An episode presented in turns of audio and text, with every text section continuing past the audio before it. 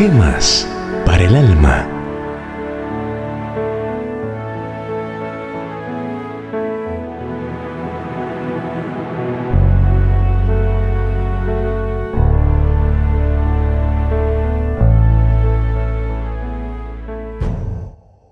Templanza. Pero tú habla lo que está de acuerdo con la sana doctrina que los ancianos sean sobrios, serios, prudentes, sanos en la fe, en el amor, en la paciencia. Las ancianas asimismo sean reverentes en su porte, no calumniadoras, no esclavas del vino, maestras del bien, que enseñen a las mujeres jóvenes a amar a sus maridos y a sus hijos a ser prudentes, castas, cuidadosas de su casa, buenas, sujetas a sus maridos, para que la palabra de Dios no sea blasfemada.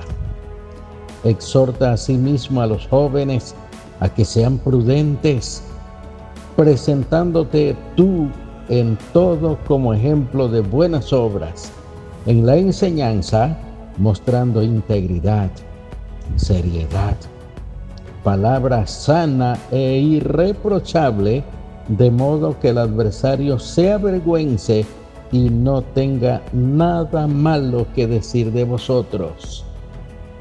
Tito, capítulo 2, versículos 1 al 8.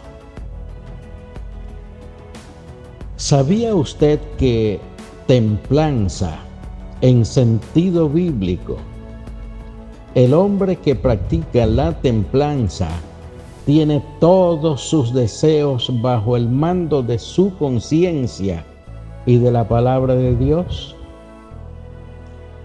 El que posee esta cualidad espiritual en su vida puede negarse y en efecto se niega a sí mismo cualquier deleite pecaminoso.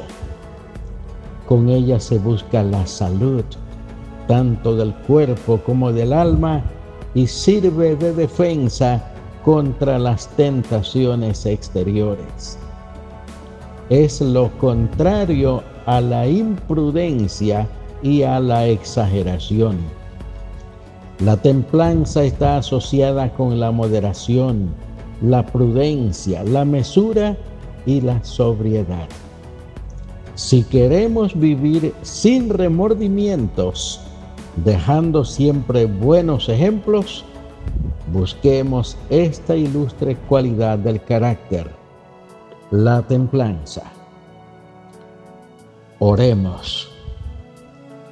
Oh Dios Todopoderoso, cómo necesitamos esta gran virtud de la templanza.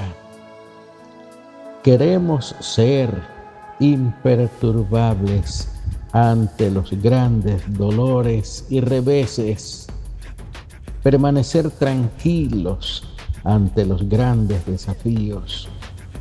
Queremos ser puros ante las tentaciones. Ayúdanos en tu misericordia. En el nombre de tu Hijo Jesús lo rogamos. Amén.